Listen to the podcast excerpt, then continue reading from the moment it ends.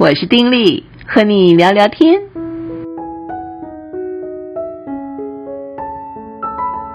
朋友你好，我是丁力。呃，不晓得你有没有所谓的师傅啊？嗯、现在就是所谓的这个教练啊。我们在人生里面，我们在工作上，我们需要师傅，我们需要教练，干嘛呢？为我们嗯领航，对不对？就教导我们该怎么样做，指导我们该往哪里走，在细节上应该如何等等。我们遇到问题的时候，可以去请教他。但是，怎么样的教练或怎么样的师傅是一个好师傅呢？如果你有的话，啊、呃，那真是人生当中非常非常幸运的一件事。我记得多年以前啊，看过一篇文章，我的编辑师傅，呃，看了之后实在难以忘怀，呵呵，印象非常深刻，因为很特别。当然，因为我自己是做编辑的，所以对于编辑也特别敏感啊。而我的编辑师傅，我就想说，哦，那他师傅是怎么教他呢？这作者很有意思，他从小就很想要写作，可是他生长的地方是一个小地方啊，因此啊，他可以找到各行各业也可以教他的人，但是找不到什么人可以教他写作，因为一个作家在一个小地方，感觉简直就是谜一样的人物啊，而且没有人认为当作家的。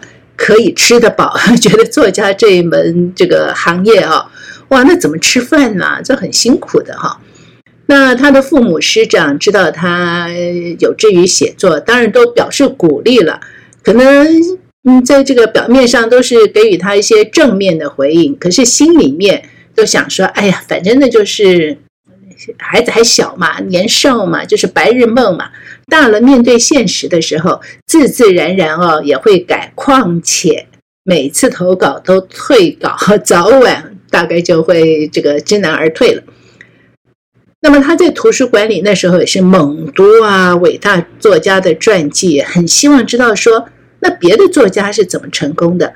后来他就发现哦，几乎每一个成功的作家。他们都找到一位慧眼编辑，知道作家真的是要靠编辑啊。编辑欣赏你，编辑愿意出版你的书，你就有机会，对不对？如果编辑都不欣赏你，每一篇稿子都被退，你就根本没有机会啊！不管你写的多好，你没有机会跟读者见面。当然，这是在以前呢，现在不是了啊。现在呢，我们人人都可以上网，所以每个人。都可以成为畅销的作家。好了，但是在几十年前，在那个时代，不是嘛？都是操纵在这个编辑的手里。所以呢，他就后来像其他年轻写作人一样，就开始这个访求名师之旅啊，希望能够找到能够赏识他的编辑。后来他就找到一份工作啊，在一个杂志社里工作。他。一进那个杂志社，看到他的这个主管，他就觉得说：“嗯，这个人就是我要找的人。”当然，因为这个对方啊，满头白头发啊，而且很浓密，所以感觉上就嗯很有学问。另外，他认为他戴的那个领结，你想想看是多久以前了？打领结耶，是他自己亲手打的，所以就有一种知识分子的气质。那他坐那种旋转椅嘛。俯身在那边看考稿件呐、好像对于人世间跟文学的事件都是非常非常的认真审阅，所以他就觉得哦，这个编辑太了不起了，他一定是一个很棒很棒的编辑啊。他的名字叫威恩。那么单看外表也不足为凭啦。那从他底下的作家对他毕恭毕敬的态度来看，八九不离十，他真的是很厉害哈。所以他就认为，呜，终于找到师傅了，可以拜师学艺。当然了，第一次交稿给他了，就被他训了一顿。他一直记得他训他的内容，那几个字是说：“阿忠，遇上不会拼的字，你拜托你查一查字典。”就是这一句话。那跟很多年轻写作人一样嘛，他那个时候他就觉得干嘛还查字典？笨人才要查字典啊！紧急的时候才用，他没有查字典的习惯。但是他这个上司呢，这威恩呢，哦，桌子上有各种的字典，就看到他不时的在查字典。所以呢，他也不得不在遇到有问题的字的时候，他也去查阅。那一直到后来几十年后啊，他每一次想起当年最让他害怕的事情，都会想起同一个情景，就是这个上司伸手去翻字典，因为一这样子，百分之八十、九十就是他的文章有错了。对于威恩，就是他这个师傅来讲，他觉得写作是一个记忆，一定要心里清楚自己到底想说什么，然后一语中的，是一种生产啊，不是废话呀，无病呻吟啊。他就规定每天早上要交一篇短稿，他们有一个这个专栏吧，啊，每天早上八点半一定要交稿，如果作者没有准时交。他立刻就会站起来说：“阿忠稿呢？”催得非常紧，必要的时候呢，他就会皱眉头，结合那种愤怒、厌恶、失望，再加上好像对人性弱点的那种悲悯啊啊，瞪眼。你知道，对一个下属来说，看到上司这样子，真的会紧张、会害怕哦，有种威吓的作用。那如果一抬头就看到，哎呦！主管正看着我，那更是紧张了，吓得个要死啊！所以在当时来讲，作者就觉得这个主管似乎看他不顺眼，嗯，好像就把他看成草地上的蒲公英啊，对他反正就是看不上眼就对了啊。但是呢，在他的感受里面，这个主管还真的教了他很多的东西，譬如说，发问的时候不要说废话。一定要切中重点，而且一件的事情啊，你要报道，你要写，你一定要知道幕后的内情，要追求事实的真相。你看这些其实都是符合新闻写作的一个一个要求啊。当时这个主管也这么要求他，也这么告诉他。那当然了，后来作者也想想也奇怪啊，既然这个威恩是这么讲。怎么没有人想去挖一挖威恩的底呀？就觉得说他理所当然就是主管了。那他以前是做什么呀？他凭什么坐在那个位子上啊？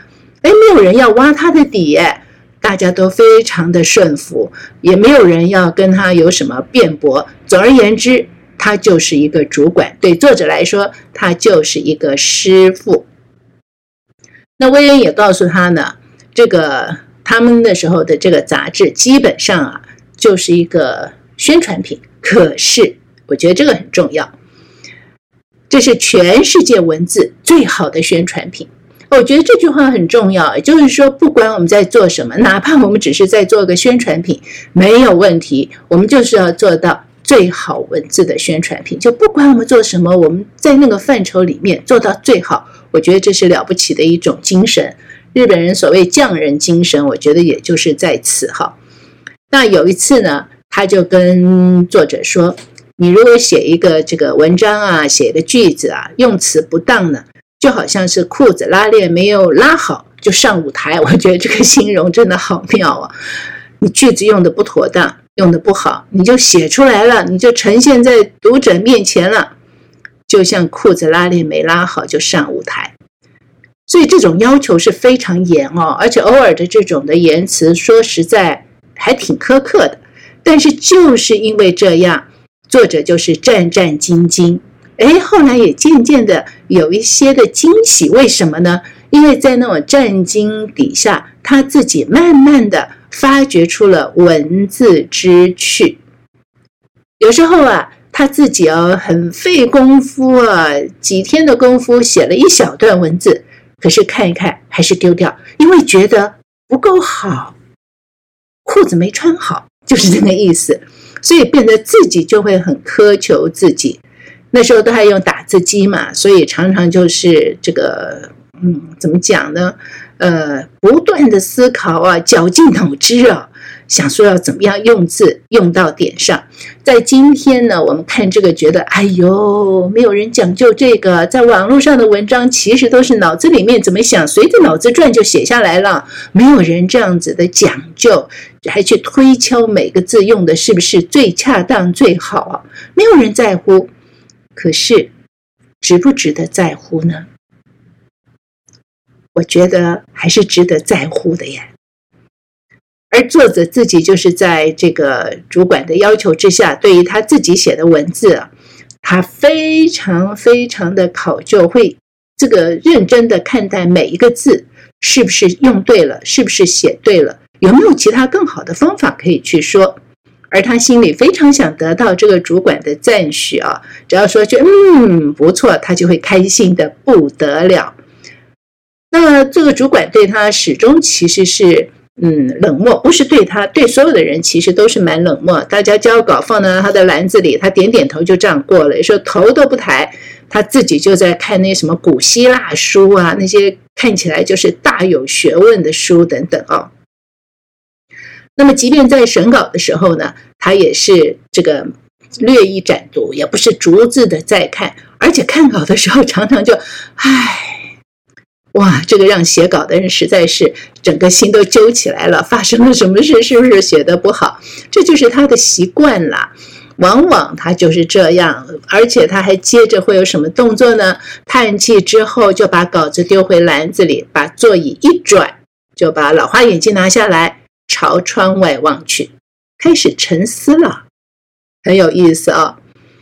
那么总而言之了，在那样子共事的时间里面。他有一些的动作，对作者来说，哇、哦，都是很有感觉的动作。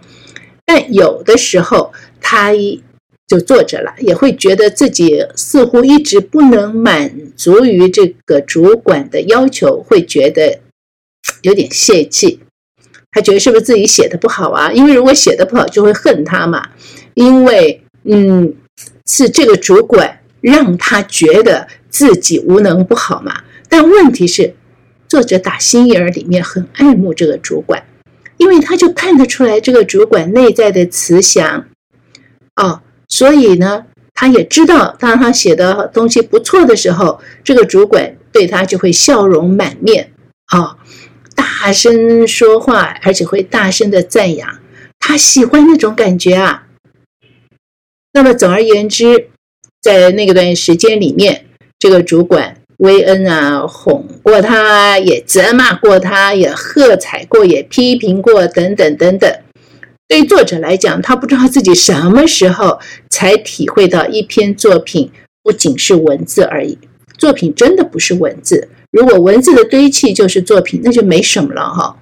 而是一场表演。对作者来说，作者是要用文字表达他的理念，来吸引读者入场。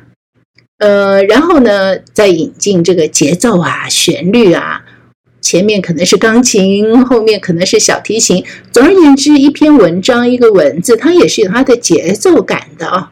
当然，它有它非常丰富的内容在里面，让读者读了之后呢，嗯，会一直在脑海之中回荡，或许会激起读者内心当中的很多的嗯想法。那么基本上，在那段时间，对于作者来讲，真正认识了写作。他在这个主管下面做了五年，这个主管给他最明显的一个礼物呢是胃溃疡，可是呢，也让他真正的入了行。所以后来他就应征到其他单位去。哦，其他单位一看到他写的东西，都对他大加重用，他成了一个非常优秀的这个文字工作者。后来一年过去，他的写作能力也大有进步啊。但是他对于这个老主管薇恩的倚靠没有减轻，即便在其他地方工作，他还是常常有问题就去求教于他，而且问他的问题就越来越复杂。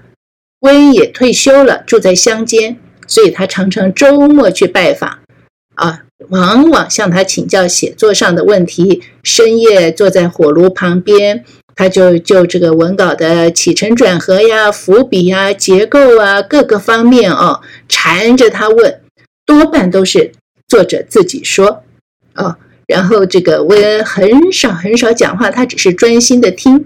然后谈话结束的时候呢，奇怪了。作者基本上都会找到自己所要的答案，很有意思。所以为什么说聆听很厉害哈？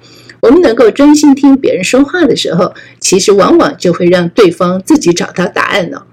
好了，这个文章的高潮在这里。他说，最后一次他们讨论写作的时候，他们是在这个薇恩的厨房餐桌旁边，就谈谈性格啊跟环境的关系。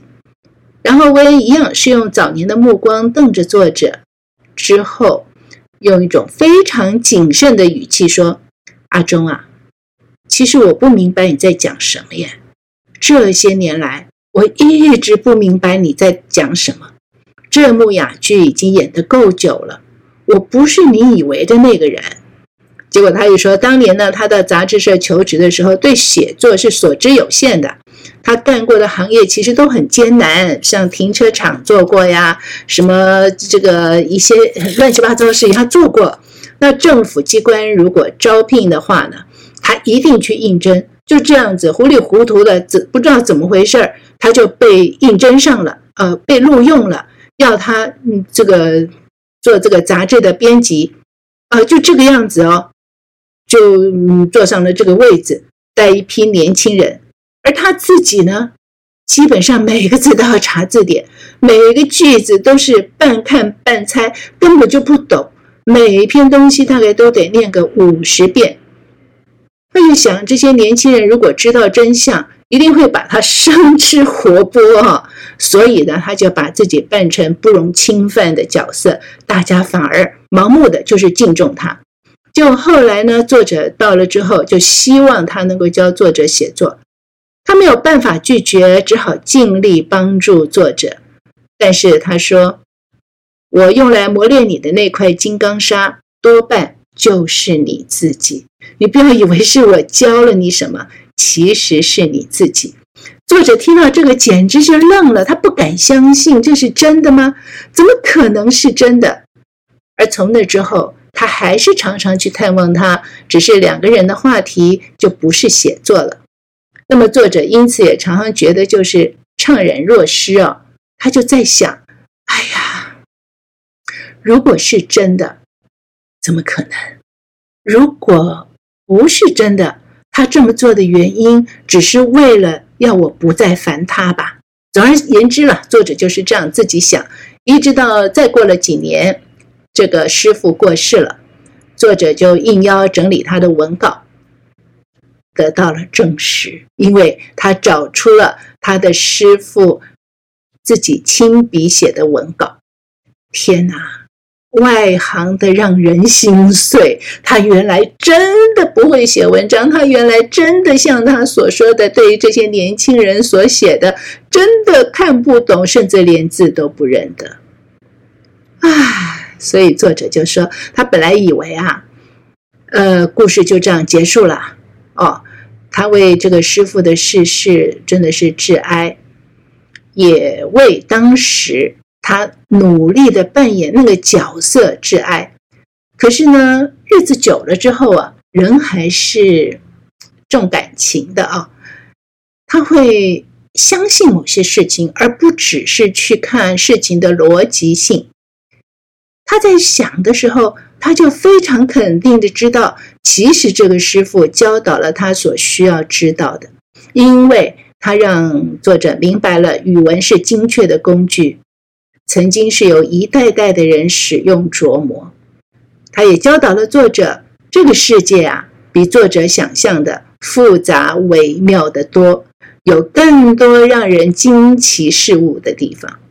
只要作者愿意睁开眼睛去观察，敞开心灵去接纳，绝不会江郎才尽。这个世界太妙了，而最重要的，他认为这个师父教导他。这个里头没有花巧，只要努力、诚恳、勇气、怀抱信心，就可以达到。而这些作者说他都做得到。但如果说这个师傅本身自己没有充分了解这一切，却无碍于他的表现，因为这个师傅。在他自己觉得自己根本就是假装出来的那样一个角色，他完全不是作者所想的样子。可是事实上，这个师傅却真实的影响了作者。所以几十年之后，每一次作者坐下来写作，还是可以感觉到这个师傅的那种灼灼目光啊。如果有一个这个字不明白，他不查字典，他就不敢写。单字、句子、段落、人物、情节、观点等等，如果是不太对劲，写的不对，哎，他也立刻要修改，因为觉得他会看到师傅的脸色。那么用这样的态度写出来的东西，当然就有内涵啦，言之有物啊，也能让他的师傅还有读者展露笑容。这是我好久好久以前读到的文章，在读者文摘上的，我一直留着它。我非常喜欢这篇文章。我们常会想说，什么人给了我什么影响？其实我觉得很多时候啊，别人给我们影响很重要的一点是我们自己有没有真心的向学。就像作者啊，他其实是真心向学，真心要去学的时候，哎，这个师傅稍微一提点啊，稍微一说。他都可以化为他学习的一种内涵，学习的一种内容。也因为这样，因此他就真正的有所学习，而且学习丰富。那当然，作者提到这人世之间比我们想象的复杂有趣的多。你想想看，既然有这样一个人，哎呀，自己可能字都没有办法认识很多，可是他竟然坐在编辑台上。去带领一些人，你想想看，那个心情是如何？而且还有一个优秀的小伙子，就盯着他要跟他学习。你想想看，那个压力多大呀！但很妙，很多的事情不是说你是不是行家，你真的用心，而且在那其中你真诚以待的时候，妙了，他还真能够说出一些睿智的话。他师父所说的这些话。我自己本身学传播学新闻，在我看来，没有一句是废话。你呢？生命里面有没有属于你的师傅？你又是谁的师傅呢？聊到这儿，下回再聊。跟你说再会，拜拜，祝福你平安喜乐。